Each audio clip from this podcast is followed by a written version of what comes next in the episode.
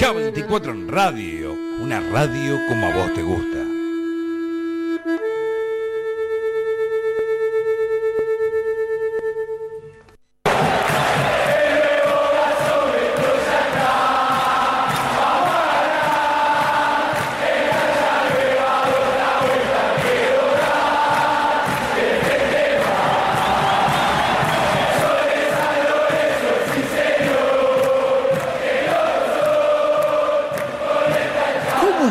Lo que siento si nadie puede sentirlo?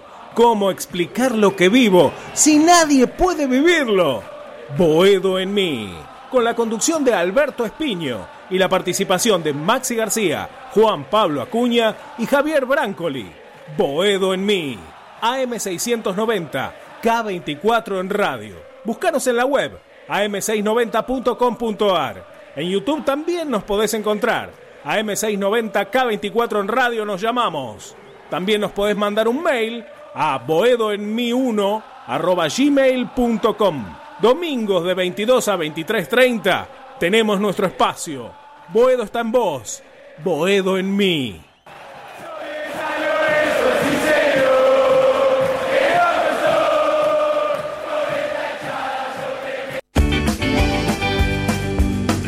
Boedo en ti, Boedo en mí, en el aire sin mar, en mis sueños de pan, donde todo se aclara y se vuelve al zaguán.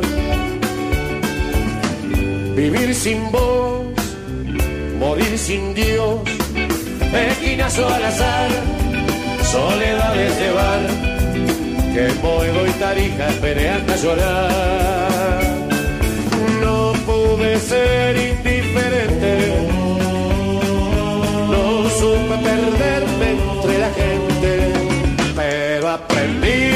no ir a buscarte y acá estoy. Elegí Boedo y su viejo amor. Elegí Boedo y su viejo amor.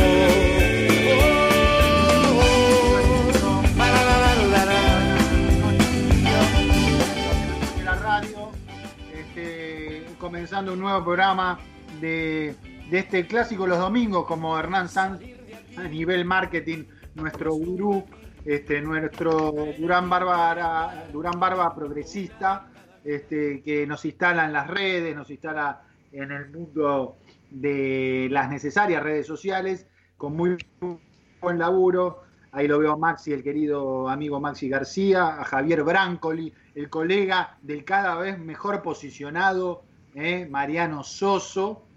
Eh, estamos, no, no- no estamos exultantes, querido Max- Maxi García, pero estamos contentos, obviamente. Eh, más allá de que uno cumplió años en situación de pandemia, Maxi, Hernán, eh, que uno no se pudo saludar con la familia en forma como, como le hubiera dado un abrazo a la madre. Eh, son cuestiones personales, pero en lo estrictamente futbolístico estamos contentos. A ver, ¿estamos para echar- eh, descorchar champagne? No. Este, mismo este técnico, que yo la verdad tengo que reconocer que, viste Maxi, que estoy dando un, par de materias en el CBC de sociología y hablo de los prejuicios hablo de los prejuicios. Este, y una de las cuestiones es que es muy difícil sacarse los prejuicios, Maxi. Y yo los tenía bastante y muchos sobre respecto a Mariano Soso. No es que me ha convencido eh, 100%, vos viste que de- ustedes plantearon, vos Maxi García eh, fundamentalmente, que sos muy cuestionador muchas veces, este, y está bien, del primer partido con Argentino Junior, que había sido una murga prácticamente San Lorenzo, y que con el correr de los partidos, bueno, con estudiantes, ahora con Aldo Civi, cada vez está en ascenso. Como dice Mariano Soso, en construcción, le gustan las palabras. Algunos lo veo que lo siguen gastando a Mariano Soso. Este, yo considero que no es un versero. No se equivoquen esos que piensan que en las redes sociales, por hablar difícil, no es difícil, hablar con concepto. Una cosa es hablar difícil para que no te hagan entender y otra cosa es hablar con concepto y en ese hablar con concepto se digan cosas. Yo creo que este muchacho, que yo reconozco, no lo conocía en profundidad, no quiere decir que nos lleve a la panacea, porque San Lorenzo le ganó al Civi, eh, un equipo eh, que me van a decir, sí, le ganó Argentino Junior, está bien, pero ayer mostró una faceta muy pobre. Eh, lo que quiero decir que me da la sensación que hace mucho tiempo, Maxi, Hernán, Juan, que no tenemos una idea de... Lo veía San Lorenzo en los últimos años y no sabía qué mierda jugaba, perdón con la palabra. Este, desde, porque uno puede tener a nivel defensivo con Bausa, a nivel más ofensivo, pero saber a qué se juega. Con Bausa vos sabías a qué se jugaba, después vino, ya sabemos, un periplo de no saber en los últimos años a qué juega San Lorenzo. La primera vez que ayer vi un equipo maxi corto, que presionaba, que, eh, este técnico habla mucho de la palabra intensidad, y la verdad que está respondiendo en los entrenamientos y en los partidos, yo noto una, una mayor intensidad. ¿Tenemos el Bayern Múnich de Boedo? No, de ninguna manera. Capaz este, esto, eh, de ninguna manera, gente, de ninguna manera. Pero quería hablar de mis prejuicios con respecto a este muchacho, a Mariano Soso, y plantear de que, que para mí no es un versero, evidentemente, eh, y que le sobra conceptos para, para aplicar. Eh, a ver, otro punto importante a lo que dijimos recientemente, que me parece, Hernán, que este equipo y la vida no termina en los Romeros, ¿no? La vida de San Lorenzo Maxi no termina en los Romeros. ¿Eso es bueno o malo? Creo que es bueno, porque no dependemos estrictamente de dos jugadores que son brillantes, otros me dirán son muy buenos. Nadie puede decir que son menos que buenos jugadores. Son de ahí para arriba. Eh, pero también, déjame Maxi no, hacer periodismo de periodista o, redes de, revistas, que no está bien dicho, pero en las redes decían, San Lorenzo, ¿qué va a ser de San Lorenzo esta semana sin, sin los Romero, después sin los Palacios? ¿Qué va a ser de San Lorenzo? Bueno, San Lorenzo mostró una faceta, creo que la mejor del torneo, de los tres partidos, este, en cuanto a funcionamiento, eh, y fue sin los Romero sin los Palacios. Jugó un Piatti, como vos decías, Maxi, en tus redes personales, que no puede quedar afuera, eso ahora lo discutiremos. Sí es evidente que Piatti, con unos años menos, está, a mi juicio, subjetivamente, a la altura de un Romero, a la altura de cualquier jugador de nivel, y, Piatti este, lo demuestra constantemente. Ya tiene 35 años, creo, y obviamente habrá que ver cómo sigue el ritmo. Lo que no se entiende es por qué no lo utilizó Soso en los últimos partidos, aunque sea unos minutos. Entró, pero en el último partido ni entró y entró Rojas, este, en forma que discutimos bastante particularmente ese tema. Bueno, eh, me quedo con eso, chicos. Eh, también yo decía, mi abuelita siempre decía, las cosas siempre en su lugar, gente las cosas siempre en su lugar. Y las cosas en su lugar ahora es que no tenemos que emborracharnos de optimismo, ¿no? Creyendo que tenemos el Bayern Muni de Boedo, como dijimos, sino tenemos un grupo en formación. Eh, Tomo me van a decir, ¿está más sosista que Soso? Puede ser. Hace rato que no veo claro una eh, perspectiva de fútbol como, como en estos momentos. Eh, y desde que se perdió el rumbo con, con algunos técnicos anteriores, con la dupla Almirón Bragarni, con este, otros técnicos que, se vinieron posteriormente. Ayer por fin vimos un equipo corto, ordenado y con criterio. Algunos primeros punteos para empezar a discutir, gente. ¿eh? La satisfacción personal por Alexander Díaz, ¿eh? que más de uno, algún periodista hace una, semana decía que era un híbrido en alguna competencia de, otro programa en estos momentos, de, hablaban de híbrido, y ayer demostró estar a la altura ¿eh? que no era ni un delantero por el centro, ni un delantero por, por fuera. Es respetable todo, pero después hay que... La autocrítica existe y está todo bien. Yo tengo mi autocrítica con respecto a Soso, que fui bastante prejuicioso y bueno, se abre el tema para, para debatir. Lo importante en una semana, Maxi, que más allá ¿no? lo de Alexander o lo de San Lorenzo, el triunfo fue muy importante, es muy importante lo que va a suceder el jueves. Pero eso lo discutiremos posteriormente. Abro la mesa de debate, abro cómo le va Maxi García, qué tal querido Javi, Hernán San, Acuña ahí en el éter. Empecemos por Maxi, querido. Beto, querido muchachos, ¿cómo andan? Contento, contento por el resultado, no exultante como vos.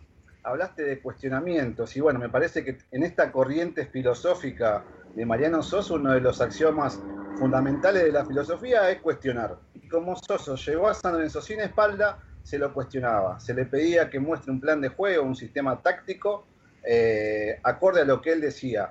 Y yo en el primer programa, luego del, empate en la paternal, pedí tiempo para, de trabajo para Soso, porque en este campeonato dijimos que no hay descenso ni nada por el estilo. A ver, también la semana pasada dijimos que tenía una prueba difícil, Sinos Romero, y creo que la pasó con creces, porque el equipo... Una prueba difícil. El equipo demostró que lo puede reemplazar. Pero vos también te preguntaste, ¿por qué no jugó Piatti los partidos anteriores? Y es fácil, porque Soso ve que Oscar Romero está por encima de Piatti, que jugó muy bien, que yo lo vi en un nivel cercano al de 2013-2014, pero que quizás está un poquito por debajo de los Romero siendo realista jugando como ayer, tiene que ser titular. No sé si juega todos los partidos así y se va a poner solo en el equipo. No sé por quién, pero se va a terminar imponiendo solo. Por eso te repito y le digo, muchachos, contento, pero también sabiendo que este grupo que tiene San Lorenzo es de lo más flojito de la, de la Copa de la Liga Profesional y que tiene que pasarlo caminando. Hernán Sanz.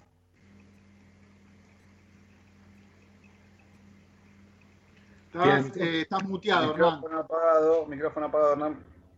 Ahí estamos. Ahí está.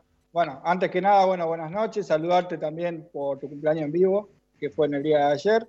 Eh, bueno, saludo para Javi, para Maxi, para Acuña en el éter. Eh, un San Lorenzo que mostró parámetros interesantes, utilizando una palabra del entrenador cuando habla de parámetros, ¿no? Y justamente por ser un equipo que supo ver a su rival. Nosotros decíamos eh, en la semana que Aldo Civi tenía cinco volantes y los podía poner delante de la línea de presión de San Lorenzo y eso podía generar eh, complicaciones. ¿Qué hace Soso? Adelanta a los laterales, le emparda, esa línea de cinco y lo libera Piatti. Sueltito por derecha, sueltito por izquierda, por el centro, los centrales arriba de, la línea de tres de, de Aldo Civi y le ganó claramente el duelo con mucha intensidad, como decía Beto, y esa misma intensidad creo que es la que saca del equipo a Piatti y está bien Oscar Romero. ¿Por qué? Es un equipo este San Lorenzo que solamente en un jugador, como fue el otro día Piatti, puede llegar a dejar de lado eso de que todos presionen, que todos tengan una, una prestación, que todos vuelvan. Piatti no tiene vuelta claramente. Algo parecido pasa con Oscar Romero. Por eso creo que en este plan de Soso si querés tener un equipo así, intenso, que vaya a todas las pelotas, eh, que se muestre un equipo como jugó con el Civi, solamente un jugador podés tener que, digamos, no sea tan intenso como el resto. En este caso fue Piatti, en otros equipos es Oscar Romero, y creo que por eso, ¿no? Eh, eh, Piatti y Romero juntos va a ser un poco difícil con la idea del técnico. Muy bien por Alexander Díaz, fue ese 9 que esperamos, que se faja con los centrales, que la aguanta, que la cubre, eh, y bueno, y un Alosí muy flojo, ¿no? También hay que decirlo porque creo que eh, un equipo más armado, un equipo no tan flojo y errático como fue Alosí, eh, no le hubiera hecho tan fácil el camino a este San Lorenzo. Javi Brancoli. Wanda, feliz cumpleaños, Beto. Descorche, descorche champán, viejo. ¿Qué, qué, hay que esperar? ¿Qué querés ganar en la, la Copa Mundial de Clubes? No, la semana pasada estábamos diciendo que si traíamos un punto estábamos contentos. Vamos a hacernos cargo, muchachos. Hizo cuatro San Lorenzo, no jugaron los Romeros, no jugaron los Palacios. Y lo que le voy a valorar a mi colega Mariano Soso es que el equipo jugó a lo que él dice que quiere jugar. ¿No? Uno a veces ve contradicciones entre lo que dice un técnico y después lo que ve el equipo en la cancha. Ah, eh, San Lorenzo jugó ayer este, en Mar del Plata con una presión alta, como gusta decir ahora. ¿sí? Este, creo que ayuda mucho que los dos delanteros, Peralta Bauer y Díaz colaboren en esa presión alta y no esperen, eso ayuda muchísimo. Eh, vi a un Piatti que la verdad me llevó a los mejores recuerdos de, la Copa Libertadores. Hizo jugar al equipo con un fútbol sencillo, eh, triangulando, tocando, mostrándose con una hermosa pegada en el primer gol de Gatoni, otra gran noticia, el gol de Gatoni para darle confianza a un pibe que viene bárbaro, hay que decirlo, ¿no? Tres partidos parejitos de, del central, del nuevo central de San Lorenzo. Em, y em, la verdad me gusta Piatti por Oscar Romero, me juego, me la juego acá nomás. y digo, me gusta verlo. Después hay que ver si el hermano no se enoja, ¿viste? Si no pone a los dos Romero y se arma conflicto, qué sé yo. Eso lo tendrá que administrar el técnico con hasta ahora un buen manejo de grupo que parece tener, porque todos corren, todos juegan. Eh, y qué relativo es el fútbol, ¿no? Porque hasta hace un par de semanas decíamos, San Lorenzo está abajo de Boca, de River y de Racing. Hoy lo vemos a Racing, perdió tres partidos seguidos y no sabemos quién está abajo de quién, ¿no? Eh, no es para descorchar, tampoco para celebrar antes de tiempo, pero es promisorio lo de San Lorenzo eh, en el rendimiento de ayer. La verdad que me dejó muy contento y hacía rato que no gritábamos cuatro goles. Bueno, nuestro líder en el éter, Juan Pablo Acuña, ¿eh? también nuestra familia amiga, nuestros primos de Pasión por el Ciclón, este, de Crack Deportivo, de tantos amigos que estamos haciendo una red de laburo interesante, puedo en mí. ¿Cómo anda Acuña? ¿Cómo le va, muchachos? Muy buenas noches. Beto, el saludo atrasado al aire, pero por, por, línea interna ya no hemos, nos hemos saludado en el día de ayer por su cumpleaños.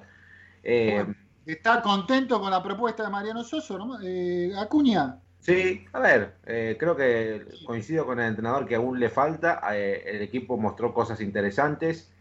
Me, metería más allá del resultado en muchos rendimientos muchos jugadores que han tenido su oportunidad y que le han planteado al entrenador un, un problema importante. Porque la pregunta es, ¿cómo sacás a estos pibes y a Ignacio Piatti que han tenido un gran partido? Veremos lo que pasa el próximo fin de semana cuando San Lorenzo reciba a Argentinos el día domingo. ¿Cómo lleva adelante el, el partido? Imagino yo que volverá a repetir el mismo equipo, jugará con el mismo esquema, le sienta muy bien a San Lorenzo jugar con doble punta. Eh, creo que en Piatti encontró ese interno, por la banda se pierde mucho el jugador, como interno estuvo muy fino. Se volvió a ver el Piatti del 2014, la verdad que fue para, sacarse el sombrero. A ver, no quiero idolatrar a, un jugador que, que la verdad no entiendo por qué perdió terreno en San Lorenzo más allá de que muchos digan está para jugar 45 minutos, yo creo que también está para un poco más. Y es una pregunta que se hacen todos los hinchas de San Lorenzo.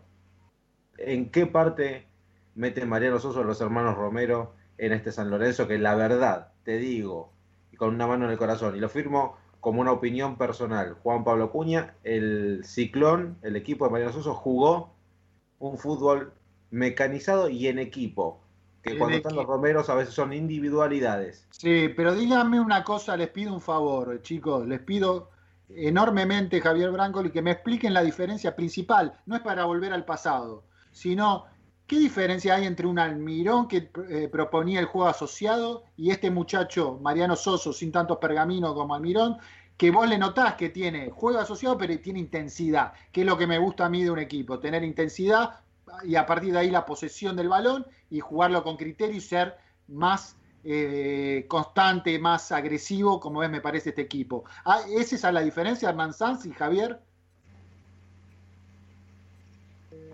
Yo creo que el equipo de Almirón en defensa jugaba bien. De hecho, no le hacían goles. Salía muy bien del fondo, tenía, eh, llevaba bien la pelota hasta la mitad de la cancha. Yo creo que ese San Lorenzo de Almirón, de mitad de cancha para adelante, no estaba a la altura para ser un equipo de San Lorenzo en aquella época. Y ahí creo que es donde, donde falla. Hoy me parece que San Lorenzo de mitad de cancha para adelante es otra cosa. Justamente nombramos a Oscar Romero, a Ángel Romero, a Piatti, eh, Fernández. Este, Pero no hay una cuestión de la idea. De variables no, es una cuestión de la idea también, Javier, de que este eh, Mariano Soso tiene una idea diferente, evidentemente, a la de otros técnicos como la de Almirón, que habla para hablar algo puntualmente, y, y hay un criterio más antes lo decían de Bielsa, no sé si es Bielsa, si es Martino, lo que sea, pero evidentemente hay una idea de equipo de presionar fuertemente, ¿eh? de tener un equipo dinámico en todas las líneas, juntito, y a partir de ahí trabajar el equipo. Yo digo que aún en los momentos, se leyó mal la propuesta, la, la, charla, la pregunta en conferencia de prensa, pero lo que proponíamos en Boedo Mía era decir, aún en los momentos, 10 minutos, que Aldo Civi intentó tener la propuesta del partido cuando hizo el descuento, San Lorenzo siempre fue, estuvo un equipo juntito, junto, y a partir de ahí San Lorenzo eh, manejó todo el tiempo el criterio del partido. Javi, ¿estás ahí? Sí, estoy acá. Eh, la verdad que creo que uno sabía la letra, el otro también, pero uno sabe la música. A mí me parece que la partitura puede ser parecida, pero los intérpretes son distintos. Eh, Almirón tenía el peor libro de pases de la historia moderna de San Lorenzo. Eh, y me parece que este equipo, sin ser una maravilla, tiene jugadores de jerarquía eh, los que han venido, los Romero, Piatti, bueno, incluso los que se han lesionado como Ubita, veremos qué pasa con Di Santo, eh, al lado de nada, recuerdan los refuerzos colombianos, ¿no? No, no vamos a recordarlo. No, A ver, chicos, si vamos a empezar a justificar al Mirón, porque a ustedes tuvieron que bancarlo a Mirón en forma está diciendo una gran verdad, está diciendo una gran verdad. A bancar al Mirón por una forma estrepitosa. le trajeron 11 refuerzos, medio Maxi, pelo. No digas eso, Maxi. Pero dale, plantealo, plantealo. Perdóname. Los refuerzos que le trajeron al Mirón, 10, 11, ninguno tenía nivel para jugar en San Lorenzo. Trajiste a, Torres, a Rentería, a Camilo. Eh, trajiste en la mitad de la cancha a Román Martínez retirado, que venía de jugar en Morón. Vamos, Beto. Los no intérpretes también. Responsabilidad. Sabemos que la dirigencia y, le, caímos a la dirigencia por este aspecto. Ahora, digamos también de Almirón, si no, lo absolvemos de, toda culpa, Almirón. obviamente que también es culpable por los malos rendimientos que tuvo el equipo, pero hoy San Lorenzo tiene un plantel eh, abismalmente superior al de esas épocas. Abismalmente. no hacía jugar bien nadie. San Lorenzo, como hoy, después de ayer, está mostrando eh, un sistema de juego que me parece que lo va a repetir jugando tanto de local como visitante. Maxi, vos lo mataste contra Argentino Junior, ¿eh? Y sí, porque jugó feo. Ahora, ¿qué voy a decir? Y pero pedí tiempo a la vez. Pero no le, di no le dabas tiempo, Maxi. Estabas como a esas parejas que no le das tiempo. Que pase la cinta. Decirle a Julio que pase la cinta y dije, está bien, no jugó bien, pero démosle tiempo, porque este campeonato permite eso, darle tiempo a los entrenadores y que moldeen el equipo a su idea. Eh, me parece que está bueno, lo de ayer se vio bien, pero también déjame decir que se partieron el alma los jugadores ayer, ¿eh? se partieron el alma. ¿Y, qué me querés decir con eso? ¿Qué estás diciendo bajo agua, Maxi? Vos que tenés un criterio muchas veces. Con Almirón, con Almirón no sé si se partían tanto el alma, eso te quiere decir, Beto. No, me está diciendo otra cosa, Hernán. No seas abogado del diablo. ¿eh? Maxi me está diciendo algo de los Romeros. Que lo diga concretamente, hermano. Que lo diga si tiene información. Maxi maneja mucha información, que la diga. Me parece raro que ayer se hayan partido el alma y justamente no estuvieron los Romero. Así que no me vengan a decir que ahora el vestuario está unido porque es una mentira completamente, una blasfemia. Vos decís que con Estudiante La Plata y con, claro, no se partieron el alma, no se partieron el alma.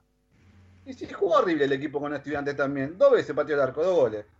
¿Y qué tiene que ver jugar horrible con, con, eh, matarse el alma? ¿Cómo, jugó la defensa de estudiantes y cómo jugó la defensa de los Sigui?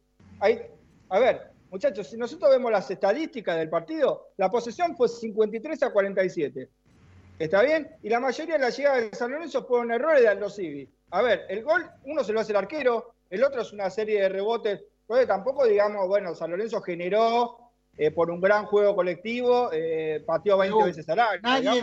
por eso dijimos, no, no, somos el Bayern Muni de Boedo, digamos, no, está para emborracharse de nada. Digo que yo le veo a este equipo un sostén, un colchón, Javi, de que si no, las cosas no rinden, veo un funcionamiento, que me parece que está bueno, que vos ves que el mediocampo empieza a funcionar. el área más crítica, Maxi, que nosotros discutíamos, era la de Torito, Ramírez y este, la de Menosi. Ayer yo le vi un criterio sin ser la, el, mediocampo ideal. Se van, amoldando a lo que, se van amoldando a lo que quiere el entrenador, digamos, esto de la presión rápida, en pérdida, cuándo va a jurar, cuándo replegar, cuándo hacer no es tan extraño, digamos. No, no, es tan difícil, Acuña. Es presionar, recuperar. Hay que ver dónde, en qué área del campo recuperar. Pero me parece que hay un mensaje que se está entendiendo, evidentemente de Soso por parte de los jugadores. Se lo vio, a Menossi se lo vio más compenetrado. No sé si fue un partido brillante de Menossi, pero se lo veía más en partido, como más sabiendo lo que hacía Menossi, entendiendo más lo que el entrenador le pedía, en una función de interior en la que podía llegar a soltarse para generar juego, pero no tenía que, eh, digamos, eximirse de, la recuperación del balón, porque si no se descompensa el equipo. Creo que lo entendió un poquito más Menossi. Y la llave, me nombren ustedes los jugadores que me nombren, que para mí Piatti jugó 6 puntos, lo digo yo. La llave del partido estuvo en el señor Gino Peruzzi. Hasta ahora no escuché que lo diga nadie. Esa fue la llave del partido. Atacando por el interior y el único jugador no referenciado por Aldo Civi que abrió casi todos los caminos de los ataques de San Lorenzo y las asociaciones ofensivas. Bueno, te, te acaba de interrumpir 10 minutos Hernán a, a Acuña, eh, que estaba por hablar. Eh, pero bueno, Acuña, no sé si vos le, le perdonás esa interrupción. Sí, por supuesto, porque Hernán claramente siempre tiene, creo, conceptos muy claros y coincido en que eh, Gino Peruzzi eh, cumple mejor la función de interno por momentos que cuando lo hizo Salazar, que no desentonó en los dos partidos anteriores, pero claramente, y lo dijo el entrenador, eh, hoy Gino Peruzzi cumple mejor la función. Y después, en referencia a lo que hablaban sobre ese mediocampo, sobre el Torito Rodríguez y con Lucas Menossi, contuvieron más al rival en ese sector y es ahí donde también estuvo la llave importante para bloquear a un equipo que en sus limitaciones hizo lo que pudo, más allá de que eh, ven, haya llegado al partido ante San Lorenzo con una victoria en su haber. Eh, es muy flojo el rendimiento de Aldo Civi, no, no, no nos quedemos con que San Lorenzo hizo un partido brillante, sí ganó, sí gustó, sí goleó, eh, hay cosas para seguir mejorando, sin lugar a dudas, eh, pero no fue el mejor rival que tuvo San Lorenzo en bueno, este grupo. pero ustedes siempre buscan una excusa para bajarle a, este San Lorenzo. No, este, yo no quiero bajar nada, Beto. La valoración. Yo no Este, quiero bajar nada, yo ya lo dije, la valoración sí, le está querés, bajar la, le querés bajar la valoración, ya se la bajamos bastante por parte mía y me hago cargo a Mariano Soso. Ahora juguemos por lo que no fue un partido nueve puntos. ¿Cuánto fue? ¿Seis, siete puntos? Digámoslo. Un, un partido de juego en equipo, juego que Bueno, de no, eso se trata. no- no hubo individualidades. Y vos dijiste lo de los Romero. Ah, En la semana había muchos que se tiraban de los pelos porque sin los Romero San Lorenzo tenía que ir a, a ver, no sé, a Sí, los Pere- Romero San Lorenzo jugó mejor, que- ¿quiere que lo diga? Yo sin creo los que- Romero vos mejor. A ver, alguien que se anima a decir en el mundo periodístico Yo creo San que habría, alguien yo que creo se que habría anima. que A ver, blanquear. Acuña, ¿qué dijo Acuña? A ver, Sin los Romero, San Lorenzo jugó mejor. una vez más te lo puedo eh, repetir. Sin los Romero, San Lorenzo jugó mejor. Guste a quien le guste, es lo que se vio. Yo te pregunto, Acuña, ¿qué Maxi, Maxi, quiero escuchar a Maxi, querido. Los Romero le ganaba a Estudiantes San Lorenzo de local, de local, ¿eh? A este Estudiantes Pero pésimo. haces algo contrafáctico, Maxi, querido, con- si no Pero es jugó. lo mismo, estoy planteando lo mismo que ustedes, no tiene nada diferente. Yo No creo que sabe. estaría bueno que, que Juan y Beto en este caso blanqueen que a los romeros los quieren. Está Yo claro, también, ¿eh? porque eh, eh, me parece que hay algo ahí. ¿eh? No, a ver, vos escuchaste, también que no sé si se escuchó por YouTube, ahí Julio después me va a decir si se escuchó la parte, la primera parte, que dijimos que de los Romeros son de muy buenos jugadores para arriba. De- y eso es, eh, eso es indudablemente a No, nivel pero no tiene nada que ver. Para mí Colochini es un excelente jugador, pero hoy no lo quiero en San Lorenzo. Son dos cosas que no van de la mano. Bueno, lo definirá no Beto Espiño, no Maxi García, si los Romero los va a poner, calculo, pero una de las preguntas de la conferencia que ahora vamos a escuchar, si se genera una competencia interna, ¿cómo va a ser con este rendimiento de Piatti? Este, a ver, Javi, bancate, sumate, bancátela, hermano, porque vos te la jugás poco. ¿eh? Parecés de la recontrabanco y lo que la te digo es lado que la mejor... Hay ¿Te la dos límites para los? Romero.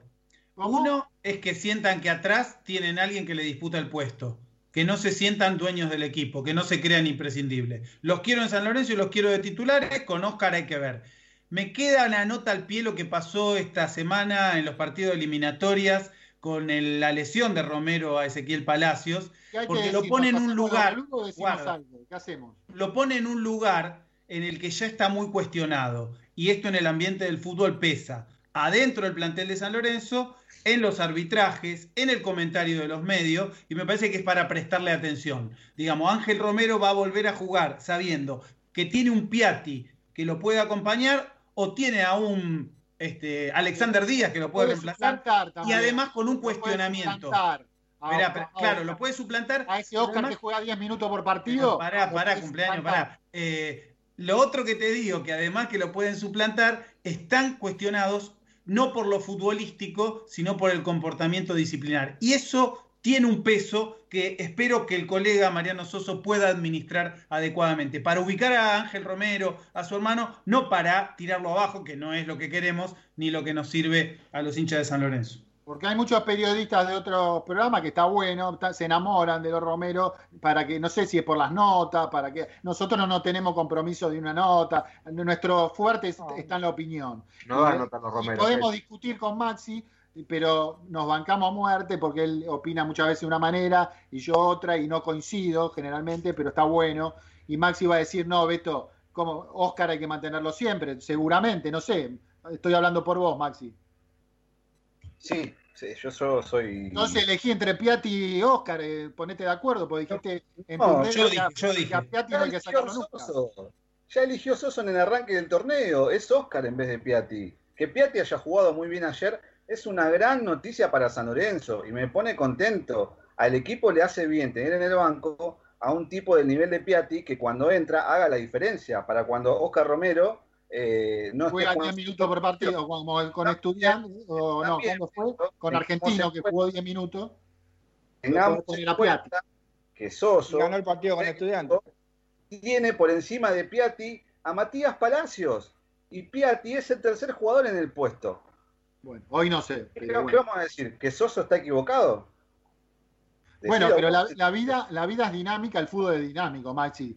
También la interpretación. Alexander Díaz era el quinto delantero y ahora no sé si es el quinto delantero. No puede ser el quinto delantero antes de otros chicos. Peralta Bauer, acá muchas veces y otro programa decía no entraba en escena.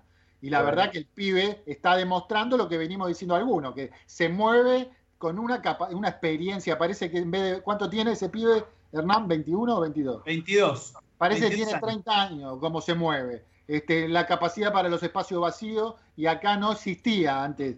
Eh, Uno, uno de los pocos dijimos, no, no descuidemos a Peralta Bauer. Este, lo que tiene Soso que está, tampoco tiene el Bayern Muni, pero está jugando lo que tiene, y me parece que lo está argumentando bien. Este, le están respondiendo los jugadores, está respondiendo el equipo. Ahora, ¿esto es espectacular? No. Ayer le preguntaron, eh, Juan eh, Acuña, este, ¿por qué Peruzzi? Y Peruzzi le demostró, como dijo Hernán Sanz, que eh, fue una situación difícil sacar a Salazar, pero se la jugó por Peruzzi, Acuña. Correcto, así es. Creo que, a ver, eh, Salazar había dado mucho en los 80 minutos, en los 180 minutos anteriores a- al partido ante Estudiantes de La Plata, pero el técnico volvió a optar porque encontró también una, una opción para el juego aéreo, para contrarrestar el juego aéreo que no hubo por parte de Aldo Civi. Eh, la verdad, por, por ese lado fue un punto eh, a favor para, para el técnico y que también encontró en el jugador una opción eh, de fútbol como le gusta a él, ¿no? Para convertirlo de, lateral por, por, por la posición de interno y el jugador lo está haciendo bien. Me, me llama la atención que eh, otros técnicos no vieron esta cualidad en, en Gino Peruzzi. Creo que también es un punto a favor para el técnico. Me parece que la dupla central, ¿eh? Eh, la dupla central es otra estructura, un equipo eh, como a mí me gustan, que te sean este, un bloque defensivo interesante. Y como dice Soso, otro prejuicio mío, pensé que a este muchacho le iba a importar tres carajos el bloque defensivo y era solo. No, no come vidrio, evidentemente. Este, y habla que principalmente quería el bloque defensivo y la dupla central en cualquier equipo, Hernán, Maxi querido, es fundamental. Y no solo Gatoni que la está rompiendo hizo un gol de novela, la verdad que cada eh, examen que está dando el pibe está respondiendo cada vez con una personalidad, una prestancia, una calidad que eh, me está demostrando también a mí y a muchos otros que somos muy precavidos con los pibes, que está para grandes cosas. Y tiene a un Donati, a un Donati que eh, lo salvó primero al, al, protegido de Maxi García, a Monetti un par de veces, este, lo protegió eh, al resto de la defensa, a una defensa que eh, en, por las puntas todavía eh, en la marcación tiene, bueno, Perú si se va mucho, eh, obviamente va a tener alguna dificultad. Pitón ahí a nivel defensivo siempre le cuesta, pero la dupla central, coincidís Maxi, que es, es también un punto fuerte de, estos de este partido por lo menos. Es fundamental, es fundamental. La solvencia con la que están jugando Donati y Gatoni me parece que es uno de los puntos fuertes de este equipo. Eh, y parece que pareciera que jugaran hace mucho tiempo. Le voy a hacer una corrección. Siempre dije y sostuve que Torrico nunca había perdido el puesto en la cancha. Y los chicos me van a dar la razón. Lo de Monetti es pura y exclusivamente de Soso. Pura y exclusivamente de Soso. Pero, pero sí coincido que la dupla Donati y Gatoni es una, una de las bases eh, más sólidas de este San Lorenzo. Se olviden del Torito, por favor. eh. A, a ver, el Torito, ¿qué, qué, qué- qué viste del Torito y de este medio La campo? primera vez que fue Torito, porque antes era Ternerito. Es un jugador que le da el equilibrio. Justamente cuando él estuvo lesionado y San Lorenzo empezó a jugar unos partidos amistosos, era un desastre. Eh, claramente el único 5 que tiene San Lorenzo hoy es el Torito Rodríguez, que puede hacer ese juego posicional, de recuperar, de saber cuándo hay que presionar, cuándo hay que volver. Creo que es el líder de un mediocampo que hoy está funcionando un poco mejor. Eh, quizás no se ve tanto, ¿no? Quizás se ve más la explosión de Ramírez, alguna pisadita de Menossi, eh, la conducción de Oscar Romero en el medio. No se ve lo del Torito, ¿no? Que es ese trabajo importante que no se ve. Sí, sí, a mí me eh, sigue preocupando un poco en los centros de Aldo Civic, tanto que nos complicaba Javi este, la poca altura de este equipo, ¿no? Porque sa- sacando a Donati, eh, tenés Menossi y Torito, que son dos enanitos de jardín, la verdad. Este, y, en el medio campo necesitas más, presencia para la defensa de altura. No sé si les preocupa ese aspecto o si es subsanable. Sí, la cancha de arriba es un problema. Gatoni es el otro que va bien de arriba, bueno, lo demostró en el gol, pero sacando a esos dos, bueno, en algún momento los delanteros, que yo recuerdo a Blandi, por ejemplo, era un tipo que cumplía una gran función defensiva en el juego aéreo, tipo que devolvía todo cuando defendía, no sé, una pelota parada, un córner, un tiro libre.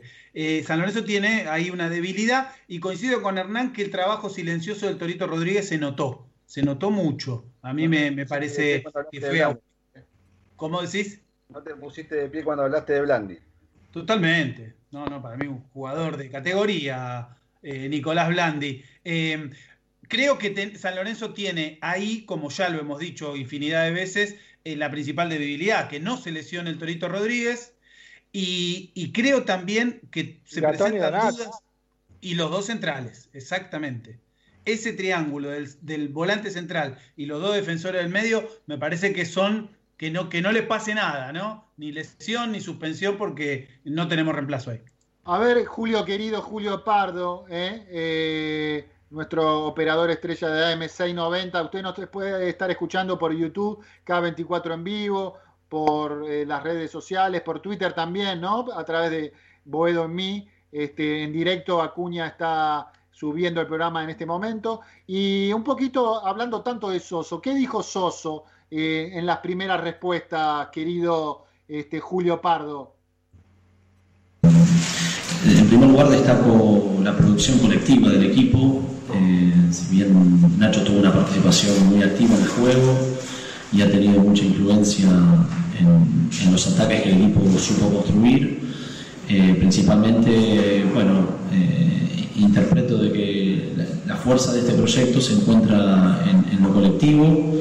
Eh, y bueno, nos, nos pone muy contentos que algunos futbolistas que no venían teniendo minutos hayan tenido una, una muy buena producción. Eh, y bueno, valoramos eso. ¿no? Sí, se- seguimos. Tenemos el audio 2. Está vinculado a, a lo que describís y principalmente ver crecer el equipo. ¿no? Eh, nosotros veníamos teniendo participaciones con, mucha consistencia en la estructura defensiva y nos habíamos propuesto para este partido intentar hacer crecer el aspecto ofensivo. Eh, eso creo que el equipo hoy lo, pudo expresar, lo pudo manifestar eh, y siento que es un paso adelante en, en- en la producción. Eh, y insisto, ¿no? siento que la fuerza de este proyecto está en, en la capacidad de que todos los futbolistas se sientan eh, que son importantes y, y en esa mixtura también que estamos buscando entre jugadores de, de recorrido, de trayectoria y, y futbolistas que son eh, parte de nuestro capital y que provienen del fútbol formativo. Reconocemos que, que- que hemos hecho una muy buena producción, que esto eh, es parte de un proceso. Nosotros eh, intentamos eh, consolidar lo bueno que hemos hecho y también ir en busca de, de aquello que nos falta. Eh, siento que el equipo eh, está edificándose y, valoro eh, principalmente la, producción del día de hoy, pero eh, reconocemos que estamos en, un momento de construcción y, esto obviamente nos proporciona mucha confianza para seguir este, con, el proyecto adelante. ¿no? Bueno, sí, esa competencia interna es lo que cualquier entrenador pretende tener, más allá de las dificultades para el armado, pero eh, nosotros celebramos la producción de, los futbolistas y, bueno, hoy dentro del festejo se encuentra eso también.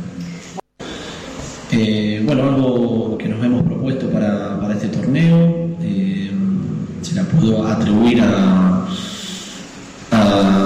colectivo, no solamente está este, emparentado con, con la estructura defensiva que presentamos, sino con un equipo que está dispuesto a, a- a los esfuerzos colectivos y eso, bueno, es satisfactorio.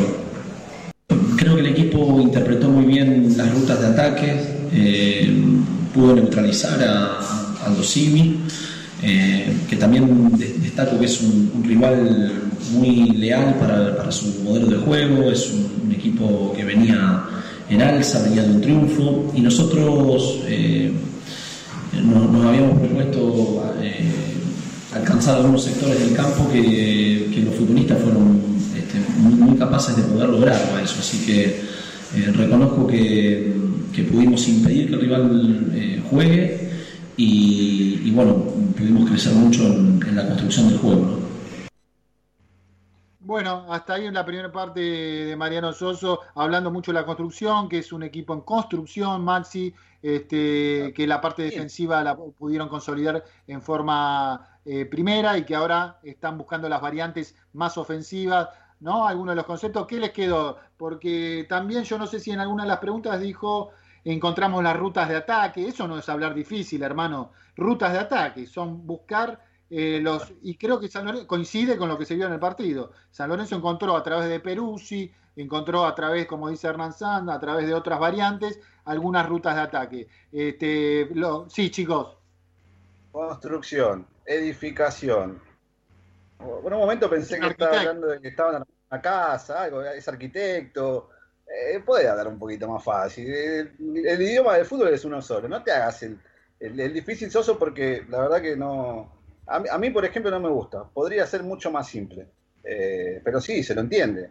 Se lo entiende. Eh, y sí, también se vio lo que quiso decir, pero de verdad, hablas de producción como que estás en una fábrica, ¿no? No, no lo entiendo desde ese punto de vista. A vos te encanta. Maxi, ¿eh? no, te gusta. no, no me gusta, obviamente. Pero bueno, hay gente como, no. como Beto que también se, se, se asocia a Soso y también lo, lo escucha hablar de Panacea, Espiño y demás. Bueno, está bien, será un discípulo de Mariano. No, sí, a ver, si a mí me demuestra, eh, a mí me parece un criterio muy interesante el de la intensidad en la presión. Este, cosa que a ustedes que bancaron tanto al Mirón no le veía esa intensidad. Este, entonces, me parece que el concepto de intensidad, cuando lo podés contrastar y refutar, no, o refutar en el campo de juego y demostrás, demostrás que lo está haciendo, y Soso lo está haciendo. Yo no estoy diciendo que este equipo está para campeón, ni mucho menos. Es mucho más, y lo sigo diciendo, que los planteles de River, que el plantel de Boca, que hasta este Racing que están dando mal. ¿Qué le vas a exigir a Soso entonces? ¿Ganarle a los civiles? ¿Qué le vas a exigir al San Lorenzo de Soso? Con que este mejore cada vez más. Que mejore cada vez más. Porque hay una, que no hay le una diferencia, Beto, que, por ejemplo, con estudiantes, para citar una diferencia y lo voy a sumar al tema de Almirón. San Lorenzo defiende menos carriles con Alocido, o sea, se hace un equipo más corto, tiene más intensidad.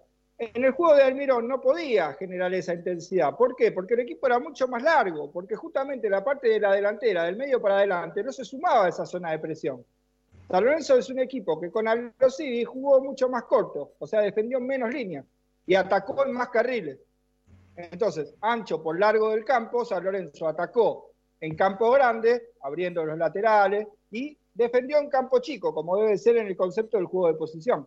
Al Mirón le costaba generar eso porque de mitad de cancha para adelante el equipo no le respondía. No se asociaba, no se acoplaba. ¿Cómo vas a tener presión con Román Martínez y Loaiza de volante central?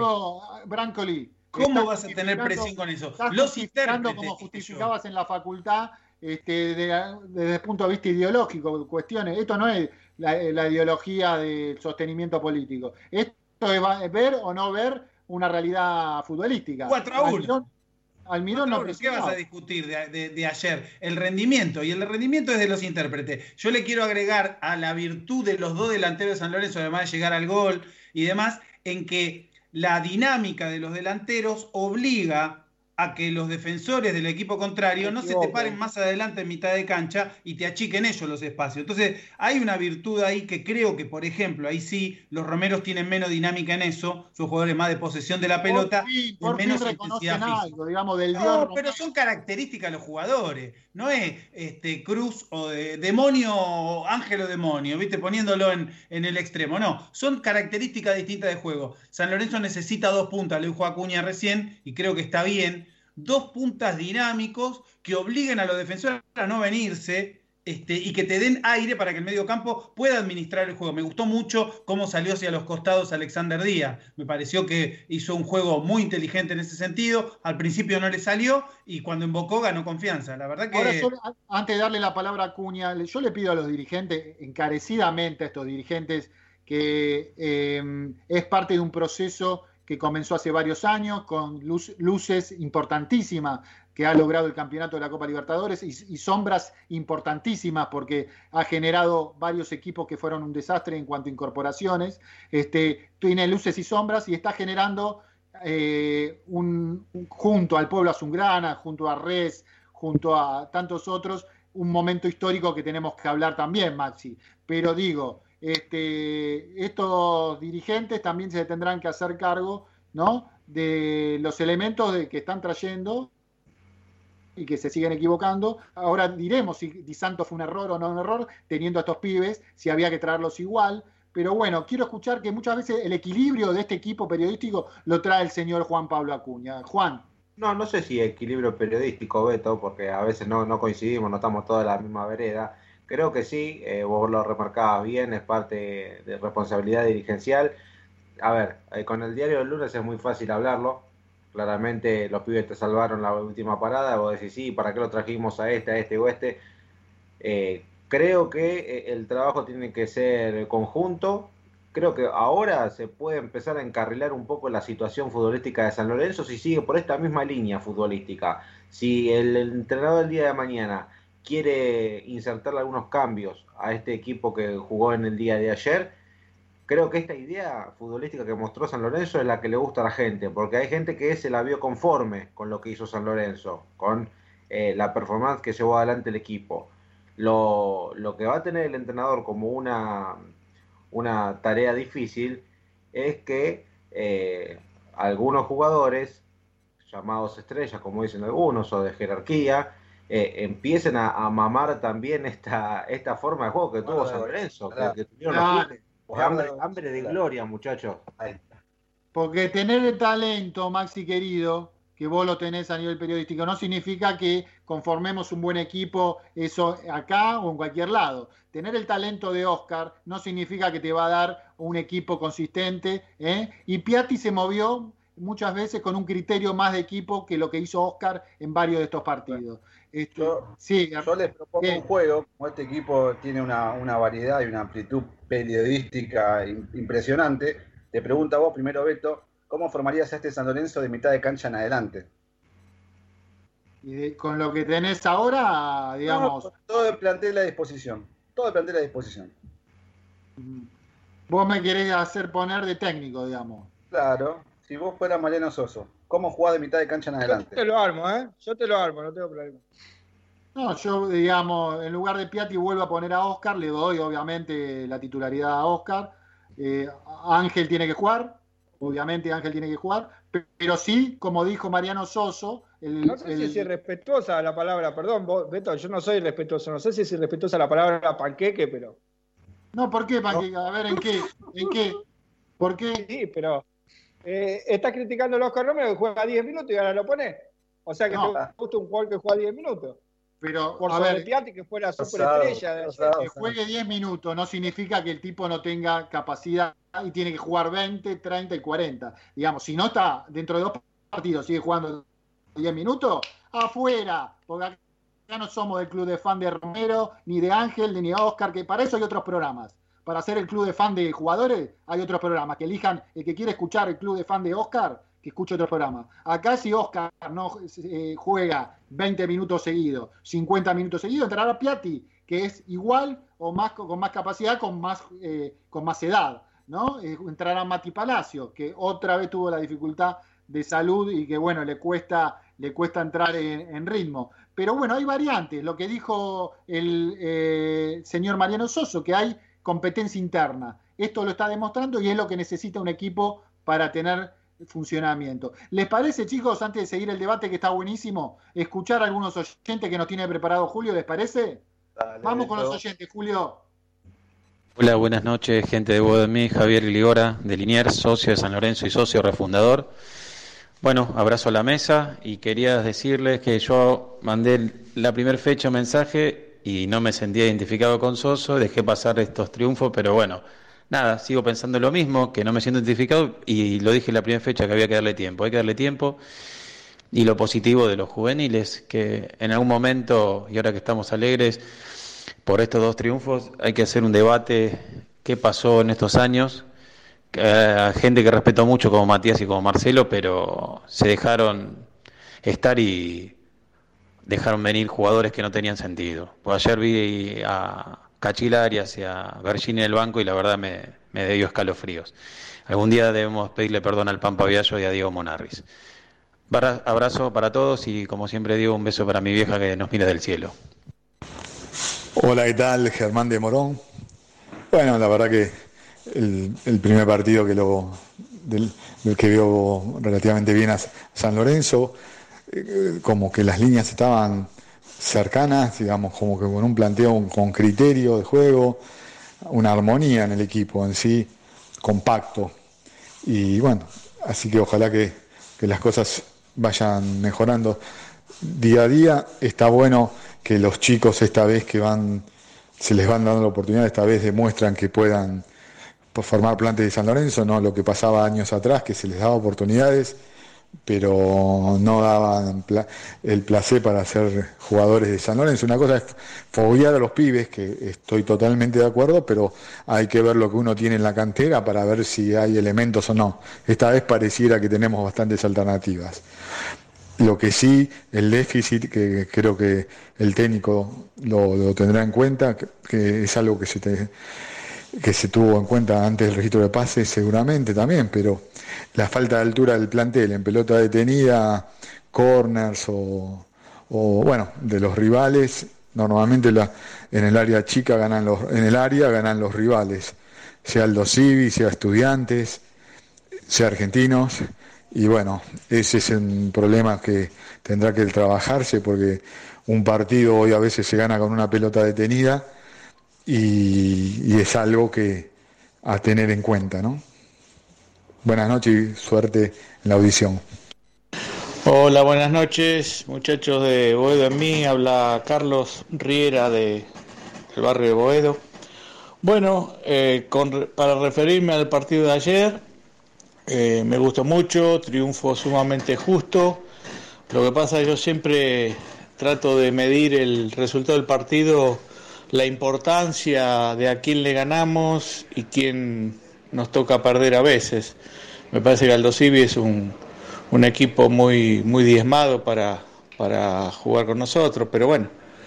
Eh, lo que sí me puso muy contento que los chicos que siguen apareciendo juegan muy bien. El caso de Alex Díaz, que venía con lesiones, este, pudo jugar desde el principio y lo hizo muy bien.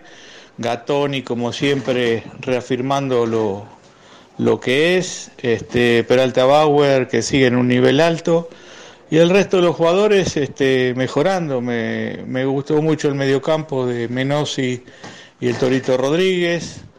Eh, la jugada del gol de ellos me parece desafortunado el pique, aparte estaba lloviendo que le toca a Monetti, pero bueno, un equipo que, que es para seguir teniendo esperanzas.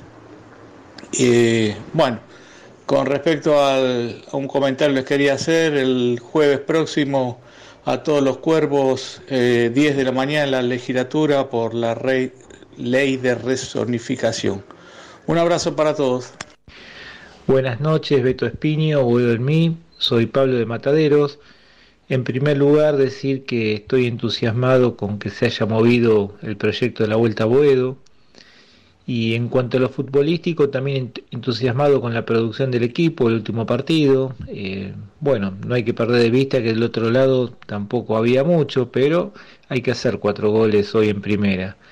Eh, bien los juveniles, tenemos eh, jugadores de experiencia que pueden aportar mucho.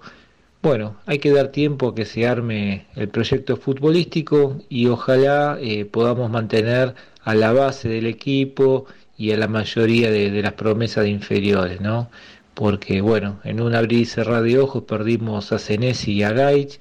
Eh, ojalá que no se nos vayan los jugadores así en cantidades y podamos dar tiempo al proceso para armar un, un equipo con una base eh, que, que, permanezca unos años, ¿no? que, que nos dé satisfacciones en lo futbolístico.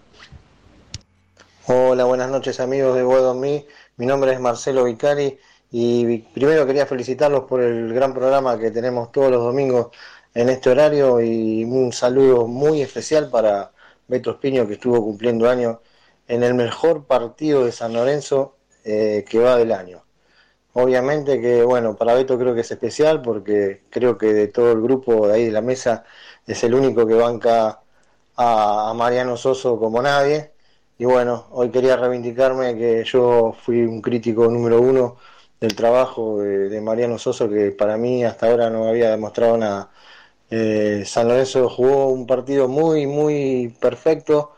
Eh, por lo pronto es difícil de, saber en qué punto estamos, porque de un partido a otro hubo un gran cambio y yo creo que se debió también a, las falencias del rival, ¿no? que no tuvo, eh, no estuvo acorde a, a la circunstancia de, lo que se necesitaba para enfrentar a San Lorenzo. Creo que muy flojito, eh, el punto de, más flojo de ellos también fue el arquero y la defensa y lo supimos aprovechar.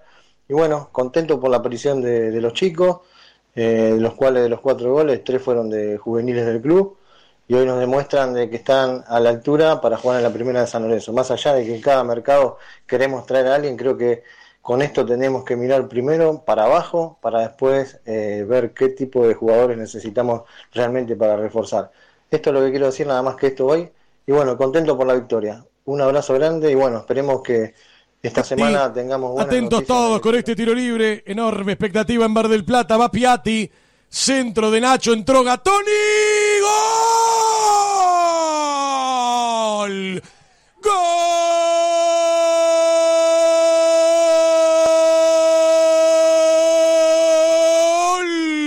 De San Lorenzo de Federico Gattoni. Hermoso tiro libre de Nacho Piatti.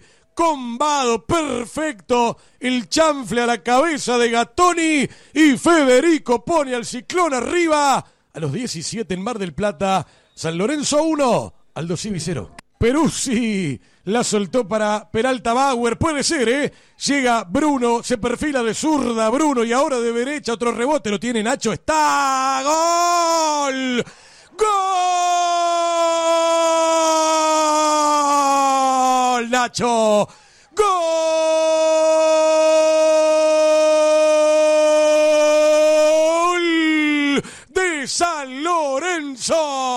De Nacho Piatti, señoras y señores. Le dio de zurda al bueno de Nacho. Está de vuelta Piatti. San Lorenzo. Casi a los 24 marca el segundo. Ciclón 2. Aldo Civi 0. Boedo en ti, Boedo en mí, en el aire sin mar.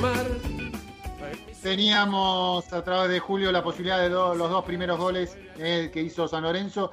Vuelvo a insistir antes de la tanda, ya nos vamos a la tanda de la radio. Eh, uno de los oyentes dijo de Peralta Bauer. La verdad, eh, sin ser descollante, vuelvo a repetir, me, sorprende con el criterio que se mueven los espacios no sé si Javi te parece que estoy exagerando mucho el cómo se mueve y busca los espacios del pibe. Vos sos un tipo de exageraciones, digamos, un tipo intenso, o sea que no, no esperaría menos de vos. Pero, quiero reconocer que yo dije. Que soy un tipo que no alababa a los pibes, lo estoy alabando y tampoco te viene bien. Es una realidad. Podría decir digamos algo... que sos un histérico. No, no, no. Eh, digamos algo. Yo dije el primer partido le faltó horno a Peralta Bauer contra Argentino, bueno, tengo que reconocer que estuvo a la altura. Los dos partidos mojó el pibe, intensidad física, sobre todo, me No parece un solo pibe con vos mucha que le intensidad física. hor- horno. Hernán San también le decía que le faltó horno, factura y varias cosas, pero está Sí, bien. bueno, probablemente todavía le falte, digamos. No, está- hasta, está ahora haciendo no- su- hasta ahora mucho Beto. horno no le, fal- no le falta, parece. ¿eh? Háganse Beto. cargo, hermano. Háganse Los cargo. pibes, cuando los pibes no- ganan partidos, no ganan campeonatos. Los pibes ¿Cómo? ganan partidos. Los pibes ganan partidos, no ganan Me queda campeonatos. claro, me queda claro. Con- con, este, me queda claro que con este plantel vamos a ver si ganamos, no es fácil. Bueno, eh, Acuña está en el éter, pues yo no lo veo y lo pierdo. ¿Le parece que vayamos a la tanda? Si no me reta antes. Sí, por favor, muchachos, 23 horas, vamos a la tanda y a la vuelta más, ¿eh? Hay mucho más de la vuelta de Boedo, tenemos información, ¿eh? Eh, cómo pueden llegar a votar algunos de los bloques. Eh, estuvimos averiguando hoy con gente de adentro de la legislatura. La información que tenemos, no tenemos tanto marketing como tienen otros y, tiene, tanta banca de afuera, pero tenemos información, debate, tenemos a Maxi García, tenemos a Hernán Sanz, a Javier eh, eh, Brancoli, que lo conoce a Soso como nadie porque es su colega. Tenemos a Juan Pablo Acuña, hermano, ¿qué más podés pedir? Y tenemos a Julio Pardo en la operación que nos manda tanda. Dale. Boedo en ti, boedo en mí, en el aire sin mar, en mis sueños de pan, donde todo se aclara y se vuelve al zaguán. Me arrepiento de haber venido hasta acá. De haber viajado. Auspician Boedo en mí. Lava autos, qué bueno. Lavado de carrocería, chasis, motor, tratamientos especiales y limpieza de tapizados. Avenida Crovara 2601, esquina Alvear, La Tablada. América, el software de administración para tu pyme. Consulta en www.softwareamerica.com.ar. Pizzería El Argentino, la mejor pizza a la piedra de la zona oeste. El Argentino, el verdadero sabor de la pizza. Avenida Rivadavia, 9890, Villaluro. Mundo Service, venta y reparación de máquinas y herramientas. Service Oficial Gama, Avenida Italia 1501, Tigre Centro. Teléfono 4749-0997. 4749-0997. Boedo Publicidad, Imprenta y Cartelería. Socios de San Lorenzo, 10% de descuento. Ferrari 287, El Palomar. Teléfono 4751-5906. Leña y carbón, todo para tu parrilla. Eucalipto, quebracho blanco y colorado, espinillo, carbón por 5 y por 10 kilos. Atención a particulares, calefacción y gastronomía. Envíos a todo el país y todos los medios de pago.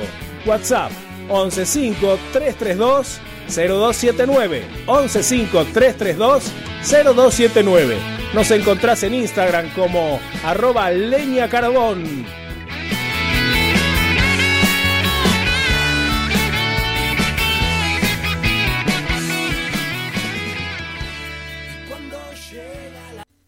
Soy capaz de irme a la luna llevando la misma pasión, no sin antes darme el gusto de ver al cuervo campeón.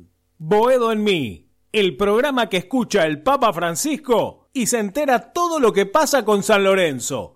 Todos los domingos, de 22 a 23.30, por K24 en radio.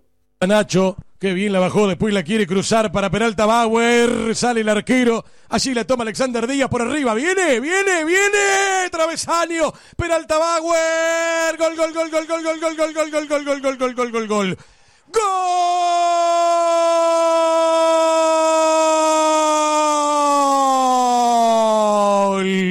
¡Gol!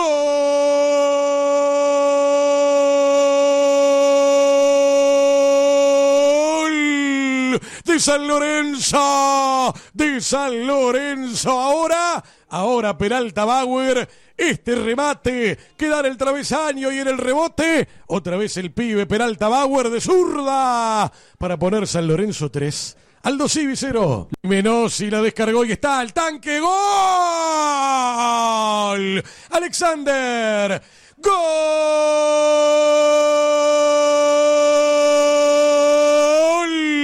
De San Lorenzo. Llegó Alexander Díaz, se saca la mufa y marca el cuarto gol del equipo de Mariano Soso. Así como ustedes pueden apreciar aquí, San Lorenzo 4, Aldo Civi 0, Alexander el tanque Díaz.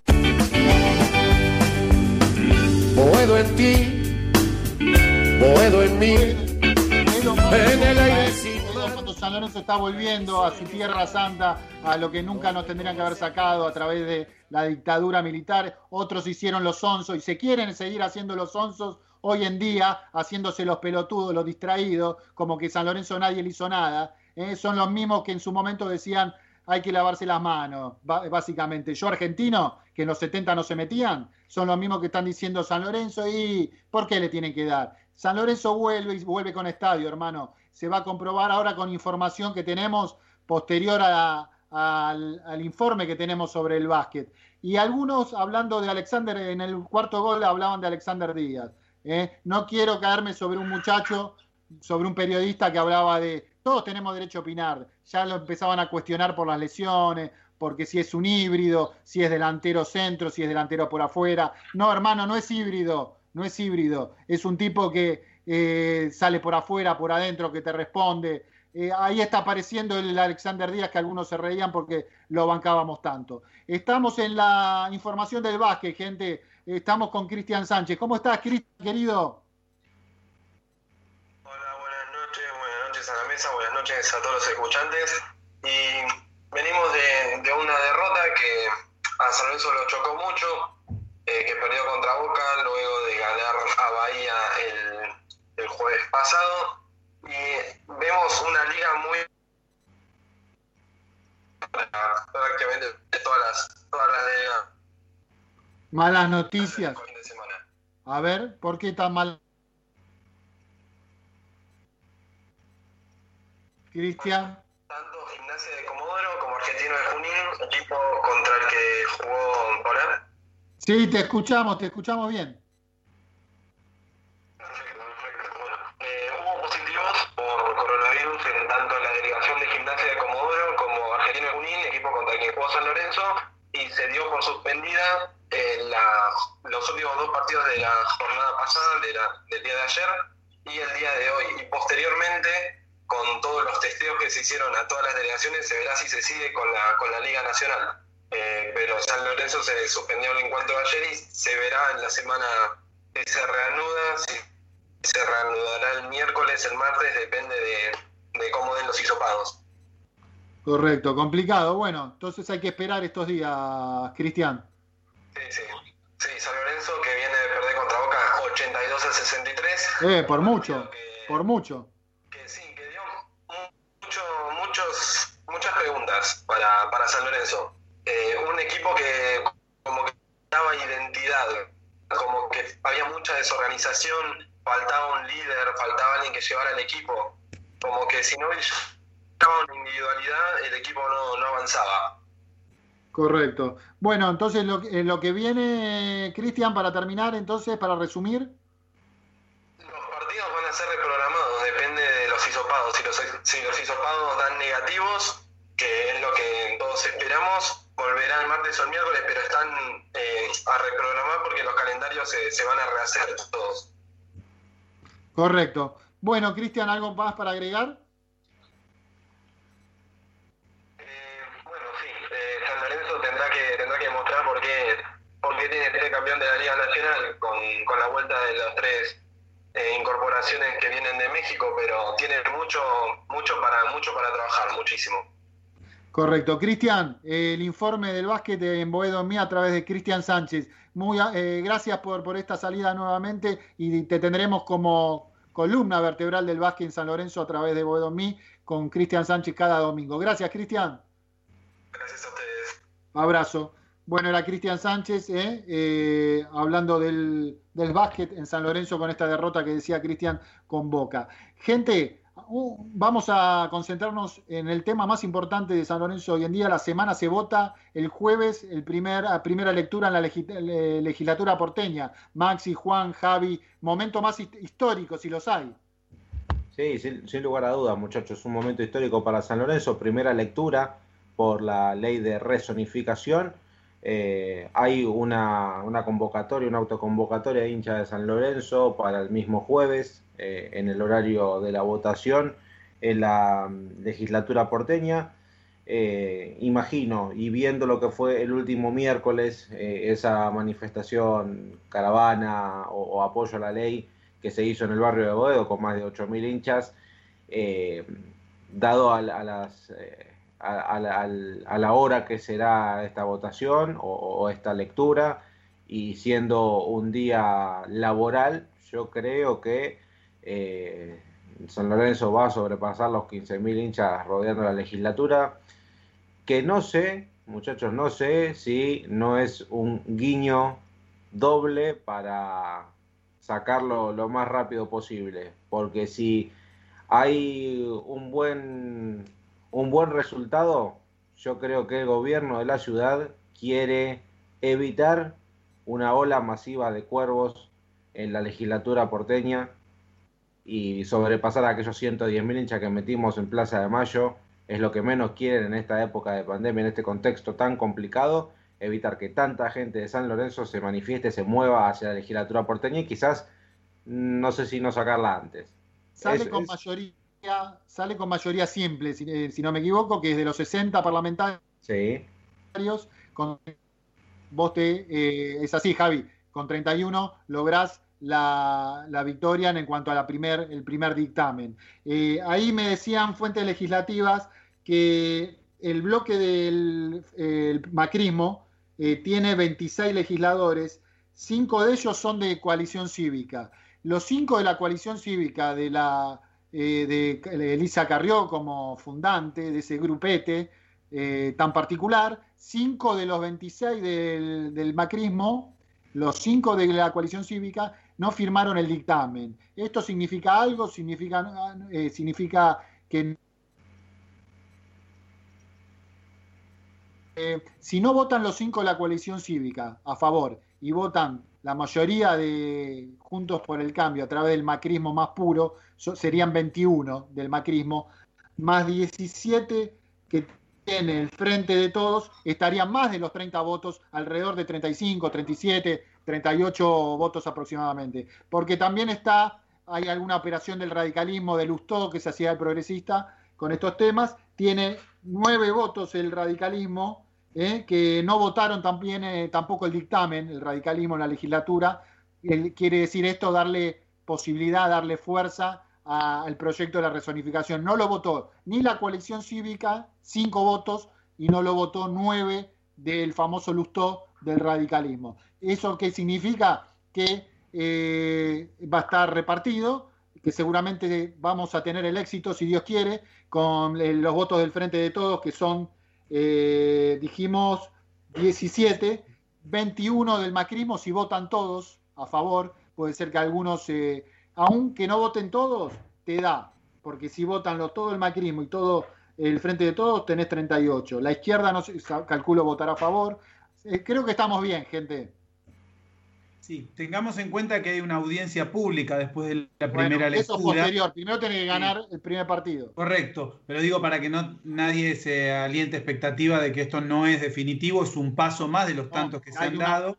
Hay una segunda lectura después. Hay una segunda lectura, primero la audiencia pública y que en el caso de que se concrete, esperemos que sí, con los números que está ahí poroteando Beto, como buen, este, como buen dirigente político, ahí está haciendo los cálculos, si en el caso que se aprobara sería muy importante la participación ciudadana en la audiencia pública, porque eso es lo que da también respaldo y legitimidad a lo que sería ya la instancia final, que es la segunda lectura. Hoy un muchacho con muchos años en el Parlamento, un muchacho joven, pero muchos años de experiencia en el Parlamento a nivel de despacho parlamentario, que es donde se maneja estas cosas, me calcula que, bueno, entre 35, 36, 37, 38, 39 tendríamos que tener este voto.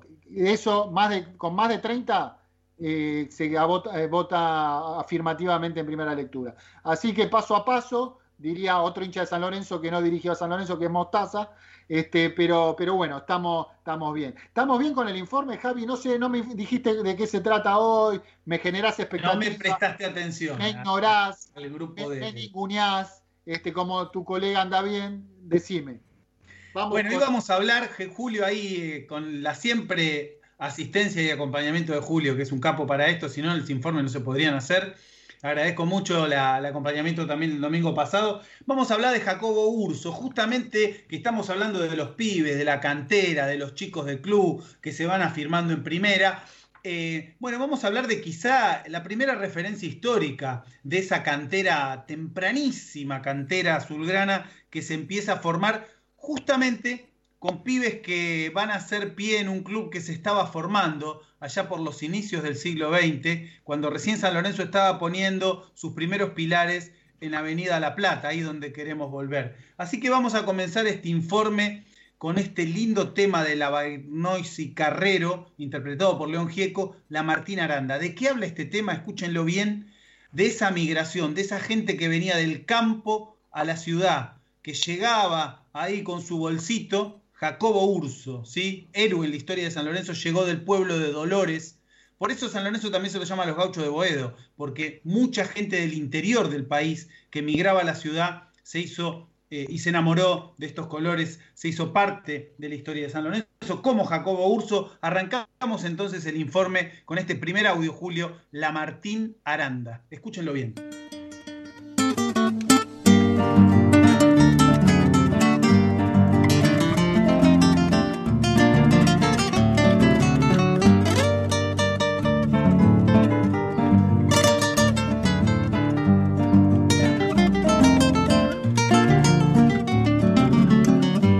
Señores, me llamo Martín Aranda, pa' lo que precisen soy servidor.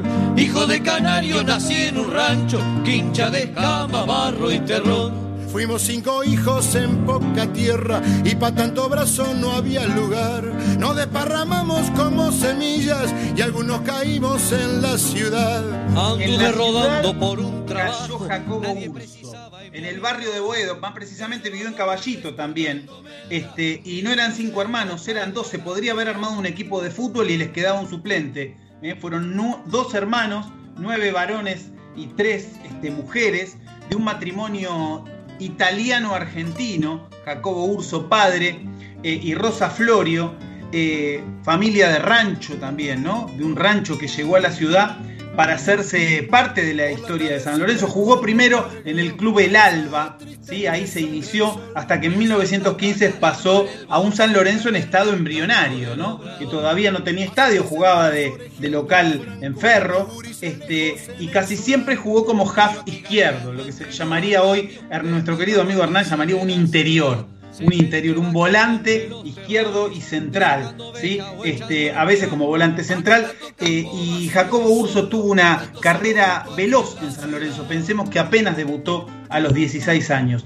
Tuvo la, gloria, la primera gran gloria de Jacobo Urso, que fue debutar en el partido con Estudiantes de La Plata, donde se inauguran las primeras tribunas y el, y el campo, por supuesto, del viejo gasómetro de Avenida La Plata. 2 a 1 fue ese debut, jugó Jacobo Urso en ese primer partido en el gasómetro de Avenida La Plata, como decíamos, ahí donde queremos volver, y durante 60 años fue nuestra tierra amada, nuestra tierra prometida, el viejo gasómetro y Jacobo Urso. Por eso vamos con este segundo audio, querido Julio, Tango, el viejo gasómetro. Viento de tristeza, soplan por Almagro, el progreso a veces nos hace llorar. Hoy es San Lorenzo que entrega la historia, su estadio y las glorias que supo ganar. El viejo gasómetro se llamó a silencio, vacío por dentro sin grito de gol. Domingos soleados, ¿te acordás hermano? Ravioles tempranos que hoy juega el ciclón. Mareas humanas que por todos lados esos terrenos un poco desnivelados al principio de Avenida La Plata, que fueron trabajados también por esa comunidad italiana. Recordemos el primer presidente Antonio Escaramuzo. En 1919 Urso fue el primer jugador de San Lorenzo en ser convocado a la selección argentina. En un partido por la, eh, en Montevideo frente al clásico, eh, el clásico rioplatense frente a Uruguay, este, jugaría ese partido, pero esto habla de una participación creciente de San Lorenzo ya en esos años en la selección argentina, tanto en el equipo, en los jugadores, como en la utilización del propio gasómetro como sede durante cuatro décadas de la selección argentina. Era esa década del 20 que se conocieron como los años locos. El- los años de, de los cabaret, de la música del jazz, del blues, más tarde eh, de la música de la noche, eh, que se hacía fiesta, y de una Argentina gobernada por Hipólito Yrigoyen, ¿sí? Esa década del 20, donde vivió sus primeros años Jacobo Urso, eh, como joven jugador San Lorenzo de Almagro. En 1922 falleció Jacobo Urso, y ahora vamos a contar cómo. Pero en esos años locos de la década del 20 sonaba, por ejemplo, Luis Armstrong. Vamos con tercer audio, Julio querido. Luis Armstrong, 1926.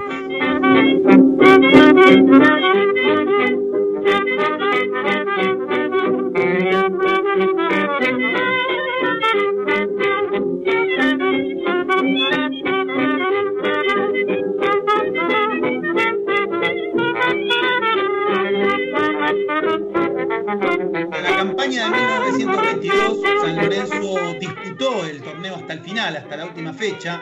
Este, eh, ese año, afianzado indiscutible en el equipo, eh, la desgracia va a llegar un 30 de julio de 1922 en un partido frente a estudiantes, en este caso de Buenos Aires, jugando en la cancha, vieja cancha de estudiantes en el barrio de Palermo. ¿no? Al poco de empezar el segundo tiempo, Urso salta, recordemos lo que pasó con los Romero este fin de semana, y si quieren ver un foul, vean la patada de izquierdo que recién acaba de pegar, que es directamente un asesinato. Bueno, algo así pasó en ese partido, lo cho- chocó con un fuerte alemán, eh, Van Kamenade, que con un codazo le partió dos costillas y una de ellas perforó su riñón. La histórica y la épica que se armó en esa, en esa, en circunstancia fue que, como recordarán, no había cambios en ese equipo. Urso sale cargado en andas por sus compañeros, pero vuelve a entrar para que el equipo no quede con uno menos. Recordemos, San Lorenzo estaba disputando el campeonato con buenas perspectivas. Un equipo donde jugaban los hermanos Cole, Monti, eh, Linfondo Acosta, Carricaberri, Gianella, ¿sí? los primeros pibes de San Lorenzo que se habían afirmado en primera. Bueno, vuelve a entrar Urso y sigue jugando. Dice que pidió pañuelos porque escupía sangre mientras siguió jugando en un partido que San Lorenzo termina, Urso en cancha, ganando finalmente 1 a 0. Así lo relata esta historia dramática, épica, de algún modo, un cortometraje recomendable para ver hecho por los cuervos de Poe. El cortometraje se llama justamente Jacobo Urso y así escuchamos cómo se cuenta brevemente esta historia. Vamos con el audio 4, Julio.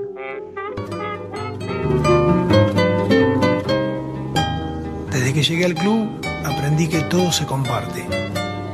Ser un equipo. No soy yo. Somos nosotros.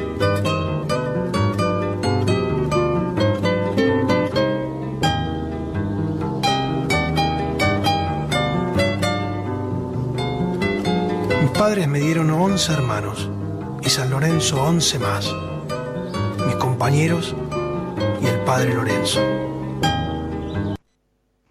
Así relataba, como si fuera la voz de Jacobo Urso, justamente este buen documental, este buen cortometraje de los Cuervos de Poe. Bueno, Urso queda internado en el Hospital Ramos Mejía, ¿sí? con un diagnóstico muy complicado, lo operan con esas dos costillas rotas y el riñón perforado, eh, se recupera en principio, pero después va a tener una nueva crisis y le extraen el riñón y ya no se recupera de esta segunda operación, este, y tras unos días, una semana internada, el domingo siguiente del partido, va a fallecer el 6 de agosto de 1922 con apenas 23 años, un pibe realmente. Sus compañeros llevaron el féretro en su funeral y más de 7.000 hinchas desde el viejo gasómetro lo acompañaron al cementerio del oeste, así se llamaba, era el cementerio que se había creado para la fiebre amarilla, que es el cementerio de la Chacarita. Hasta ahí lo acompañaron, donde reposaron sus restos de- del primer internacional de San Lorenzo. Así lo escuchamos, continuamos escuchando en el audio 5, cómo esta historia que se va a desarrollar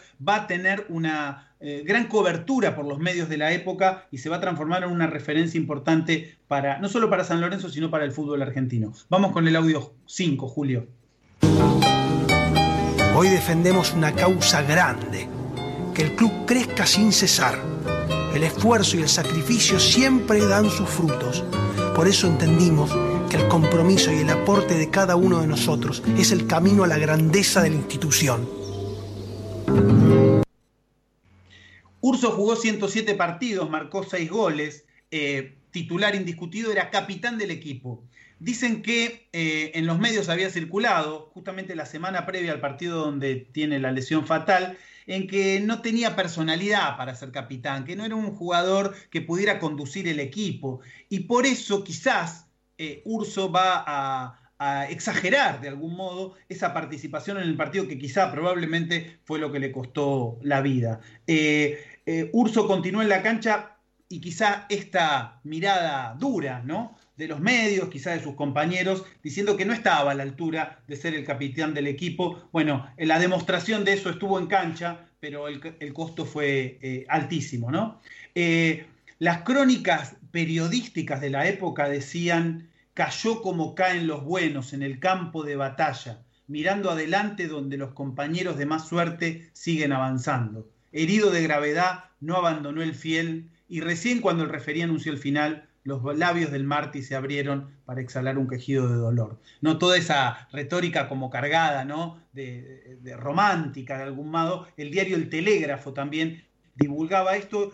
Y Urso, cuando se recupera de la primera operación, dice eh, que su club necesitaba de sus esfuerzos y que deseaba levantarse para ayudar a escalar los puestos que faltaban. Pidió que se suspenda el partido con River porque él lo quería jugar, teniendo en cuenta que su situación había adquirido un gran eh, importancia en la opinión pública. Entonces él pidió desde el hospital que se suspenda el partido. Dice, San Lorenzo, con las tribunas que hemos hecho, San Lorenzo levanta tribunas de la mano de Videgain en esa época, San, con las tribunas que hemos hecho, decía Urso, San Lorenzo va a ser el mejor club de Buenos Aires. ¿no? Con ese orgullo san lorencista, Jacobo Urso daba sus últimas palabras al diario El Telégrafo de la época, pidiendo, como decía, que suspendan el match, dice, para disputarlo este, en la nueva fecha en la que yo podré jugar. Escuchamos este último audio de eh, Jacobo Urso por los Cuervos de Poe, eh, que cuenta, termina de contar este relato dramático y épico. Vamos con el audio 6, Julio. No lo lamento por mí, sino por mi club, que necesita de mis esfuerzos para que San Lorenzo se ponga a la cabeza del campeonato. Eh, San Lorenzo se ponga a la cabeza del campeonato, decía el audio, y en este tango que vamos a escuchar de cierre, el tango Alma en Pena, justamente, de Juan Maglio, padre de Maglio, jugador de San Lorenzo, que va a ser campeón, compañero de, Urso, va a ser campeón en 1923. San Lorenzo va a tener dos títulos en la era amateur, 1923 y 24 como bicampeón, y luego en 1927 el tercer título de esa era amateur. Eh, Urso eh, va a ser recordado y reconocido justamente, eh, trasladados sus cenizas al, eh, al viejo gasómetro y luego va a reposar en lo que es actualmente el museo que, que está debajo la platea norte del, del nuevo gasómetro, eh, en memoria de Jacobo Urso, el Museo de San Lorenzo de Almagro y este tango, Alma en Pena, de Maglio y Galarza, de 1928. Vamos con el audio número 7, Julio.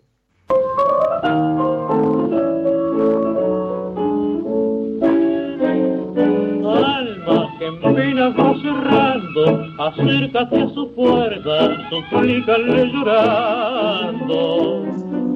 Oye, perdona si te pido, me entrego del olvido que alegre te hace ser.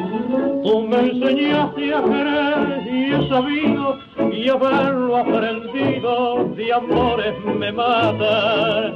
Y yo que voy aprendiendo hasta odiarte, tan solo olvidarte no puedo aprender.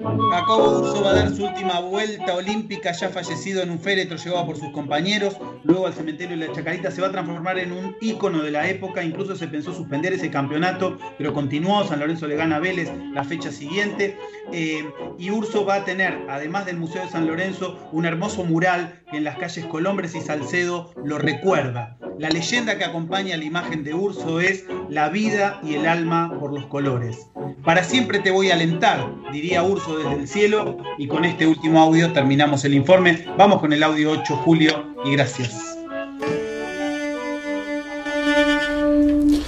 Donde juegues te voy a seguir, donde juegues te voy a alentar, y la muerte me lo va a impedir, alentarte por la eternidad.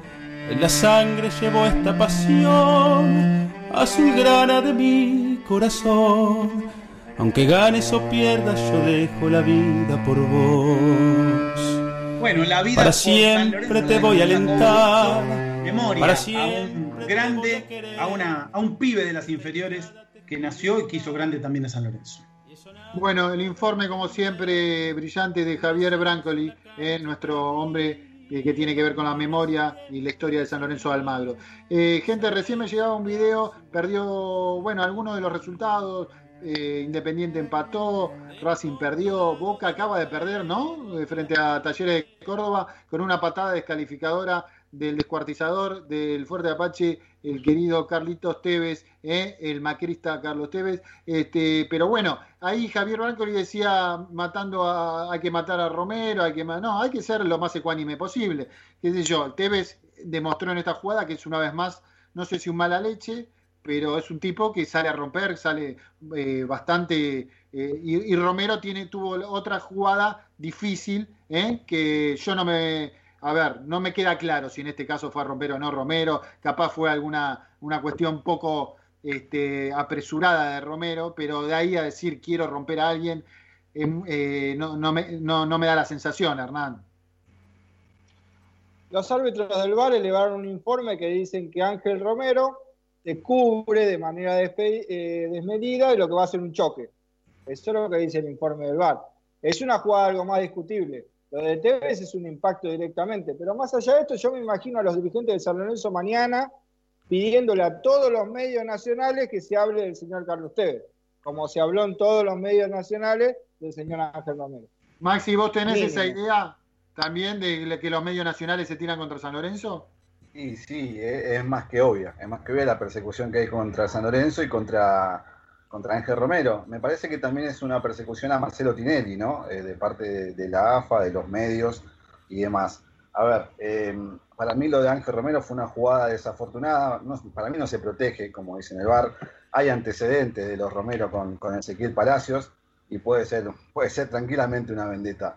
Lo de Tevez ya es más de lo mismo, siempre, eh, con el con el versito de que siempre va al límite porque se defiende primero y demás, lesiona a todo el mundo este muchacho. Pero esta Eh, vez fue de atrás, Fue, fue de atrás recién, ¿eh? Con Talleres. fue criminal la patada de Tevez. Fue criminal la patada de Tevez y merecía Lesionó el roja. pibe porque estamos Los- haciendo el programa, no lo pude ver. ¿El pibe pudo No. seguir jugando?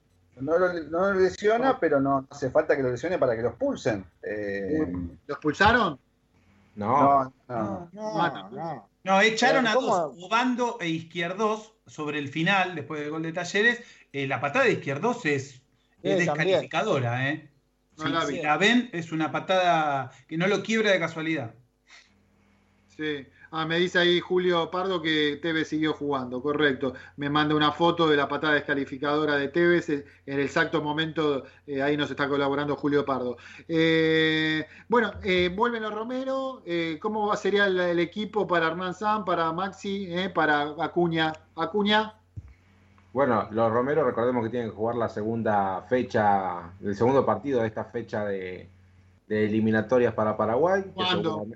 eh, si no me equivoco, juega el, el miércoles eh, Paraguay. Si Ah, no, si- un centro, si no estoy confundido, juega el miércoles.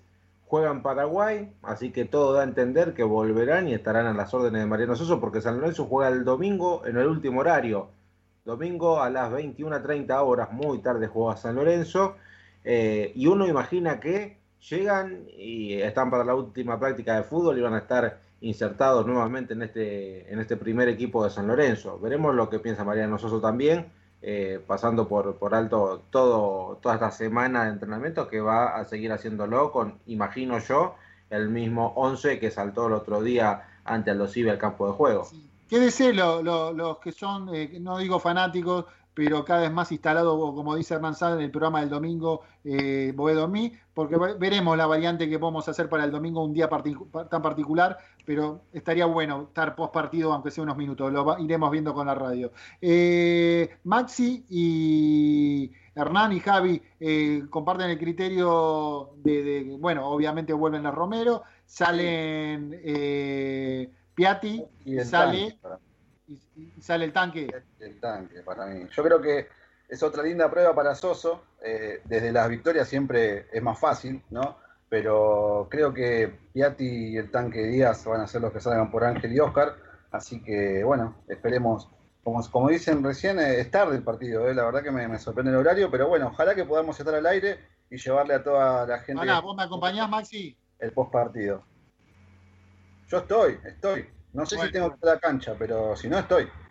Bueno, bueno. Este, ¿Qué más, Javi? ¿Algo para resaltar? Eh, ya dijimos la primera parte de- del, del programa, de, de la, de la consistencia del equipo, el equipo corto, a mí me pareció fundamental tener un- equipo corto. ¿eh? Eh, y cómo hacía el abanico el trabajo de Peralta Bauer y, y el chico el tanque Díaz, retrocediendo, se hacía un equipo de líneas bastante interesante, el medio campo bien en abanico, la defensa adelantándose las líneas, Gatoni avanzando, eh, Donati acompañando. A ver, no es el Bayern Múnich, repito por tercera vez, no es el Bayern Múnich de Boedo, pero da algún tipo de que por lo menos se está laburando, Acuña. Sí, por supuesto, se está laburando, creo que los resultados se van a ir viendo progresivamente, ya han dado una muestra de lo que puede ser, y a ver, y no quiero recaer en el mismo concepto, hay que ver si los que están fuera se pueden adaptar y pueden mantener esta línea futbolística que tuvo San Lorenzo en el último partido. Yo creo que sí, creo que sí, pero van a tener que bajar los decibeles de rendimientos individuales y jugar en equipo como lo hizo San Lorenzo ayer. ¿Cómo, cómo, ¿Ya cómo? cenaron todos? ¿Ya cenaron todos? Sí. Ahí voy a hacer unos panqueques para convidarle a Cuña también. Ah, bueno. Se enoja con vos, Acuña Sanz, porque él, él es de- del club de fan de, de los Romero. No, no, no. No, no, no, pero digo que hasta ahora el equipo jugaba mejor y ahora lo quiere. No, pero yo creo que tienen que jugar. Pónganse de acuerdo. Bueno, Pero- ¿jugó no, no, mejor no. ayer San Lorenzo sin los Romero o no? y bueno, pero entonces si yo tengo un equipo que no nos bancamos la puteada de las redes sociales o, le tenemos miedo a las redes sociales que digan, no, cómo son anti-Romero, a mí me importa pero digo. Si yo creo que tengo algo que funciona bien, no lo cambio. El equipo, el equipo que juega bien no se toca entonces. Ese debería ser la declaración que haga. Peruzzi le respondió, Eso, es lo que decimos las- nosotros. Eso es lo que ¿Cómo? decimos nosotros. Y Mariano Soso tiene dos papas calientes en la mano, una que es Oscar y una que es, es Ángel. Van a no jugar, van a jugar, calculo. Y sí, obvio que van a jugar. Ojo que, ojo que el entrenador es de los entrenadores, que eh, si los jugadores le faltan en los entrenamientos, es posible que los pueda, lo pueda dejar afuera del partido con Argentina. No, pero le respetó a Peruzzi la vuelta, a pesar de que Salazar jugó bien, se la va a respetar a Oscar y a, a Ángel, que aparte rindieron Ángel bien, Oscar por momentos muy bien, en la última apareció y apareció con todo su esplendor. Maxi no tendría que haber problema, eso para que sean los titulares nuevamente, eso sin dudar. No, yo creo que los Romeros son titulares inamovibles en el equipo. Que haya jugado bien eh, en Mar del Plata, tanto Piatti como el Tanque Díaz, Es una buena noticia. es una buena noticia. Por eso te digo, hay que festejar y celebrar que tengas ese recambio de tan buen nivel en el banco de suplentes. Como Cachila Arias y Bergini también abajo. Yo pregunto, ¿no? Acá a la mesa. Que ríanse un poco, hermano. Yo pregunto, si, si Ángel Romero es uno de los delanteros, ¿no? ¿Quién conviene que lo acompañe, Peralta o el tanque Díaz?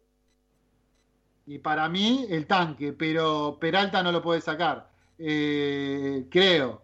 Este, te, te trae un problema, porque sería más complementario de Ángel el tanque que Peralta. Pero qué sé yo. Eh, haciendo cosas muy parecidas, haciendo cosas muy parecidas a las que Soso le pedía a Di Santo. El tan criticado Di Santo, que bueno, no hizo goles en los amistosos, ¿no? Pero hay gente también en las redes sociales. ¿Para qué vino Di Santo? Aflojemos un poco. Di Santo oficialmente no jugó. No Sí. jugó oficialmente. Sí, Javi, ¿algo para agregar y vamos cerrando? Creo que si San Lorenzo consigue un buen resultado el fin de semana que viene, eh, está prácticamente clasificado para la segunda parte de- de- del torneo y creo que esto le puede dar un aire a Soso para probar, para tener la chance de probar eh, en dos ruedos, ¿sí? en dos partidos, eh, alternativas. ¿no? Me parece que, eh, además de clasificar, creo que este equipo, eh, Soso está yendo de menor a mayor, la posibilidad de probar me parece que está buena. Y bueno, y tenemos la parada del jueves, ¿no? Acuña, Maxi, Matías Palacio, ¿demostró hasta ahora en algún partido todo lo que se habla de él? Sí, creo que, creo que, que a ver, ha demostrado gran parte. Le falta yo no lo vi, me habré ausentado, no, me habrán dado el cable, pero demostró. Pero jugó poco Matías Palacios. Hablaban de 15 millones de dólares, un jugador de 15 millones. Bueno, jugó en la selección juvenil muy bien, pero sobre eso prácticamente no tuvo oportunidades, ¿eh? Digo, no, no hay que evaluar de Matías Palacios, jugó amistoso. No hay que evaluar. Justo que era el partido de Mar del Plata, no está teniendo suerte el pibe. pero bueno. Eh, algo para agregar, chicos, entrenamientos, Maxi, eh, diferentes cosas. En cuenta, San Lorenzo de los equipos grandes de fútbol argentino es el que más puntos sacó en tres fechas. Ahí te doy un puntito para Sosa. Dale. Bueno, con eso me parece que podemos cerrar, con esa expectativa, con ese este, panquequismo de, Maxi en cuanto a primero le pegaba a Soso y ahora se volvió bielcista como yo. en cuenta los rivales que tiene San Lorenzo también, muchachos. San Lorenzo tiene que pasar caminando esta fase, caminando. Está bien. Bueno, Acuña, eh, algo para agregar y vos cerrás. No, agradecerles como siempre. Saludos a Fer Ciclón, que dice, lo sigo desde este 2020. Muy bueno el programa, el mejor programa de los domingos a la noche. Gracias. La gente nos acompaña. La gente cada vez más nos acompaña, ¿eh? Eh, más allá del marketing. Boedomí, como dice el programa, ¿cómo decís, Hernán? El clásico del domingo. El clásico del domingo. ¿eh? Javi, querido, este, el pueblo está contigo, tu colega contento, así que gracias, ¿eh? Y vamos el jueves, vamos a la legislatura el jueves, muchachos. A las 10 horas, Maxi. A las 10 horas, todos en la legislatura. Y espero que nos veamos el próximo domingo con una victoria de San Lorenzo, obviamente. Sí, sí, sí. Y estemos porque vamos a hablar con Papillón para que este, el que sigue mí algo va a tener posterior al partido. Previo va a escuchar Pasión por el Ciclón, ¿no? Por supuesto, así, es. ¿En qué radio? En, www Radio Ensamble, sí. Ensamble Contenido. Ahí lo sigue Acuña, lo sigue Hernán, ¿no? Eh, la transmisión y se pega con Boedo en mí eh, la hora posterior. Eh, eso lo iremos anunciando en las redes sociales. El que es jugador, el que es diferente, el que es el 10 del equipo, hoy se transformó en Julio Pardo, que es el operador y bancó, nos dio este, más allá de los primeros minutos que me dijo que se le costó conectar al YouTube, pasan cosas, el tipo responde y cuando se lo necesita está. Julio Pardo, gracias. Eh, gracias a toda la gente que se comunicó, como calculo cada vez más en redes sociales.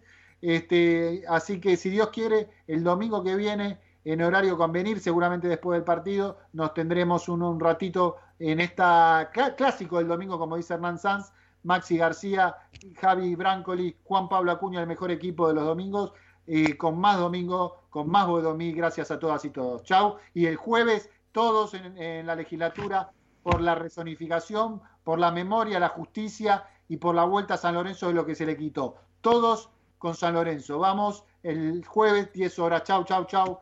Nos vemos. Boedo en ti, Boedo en mí en el aire sin mar, en mis sueños de pan, donde todo se aclara y se vuelve al zaguán. Vivir sin vos, morir sin Dios.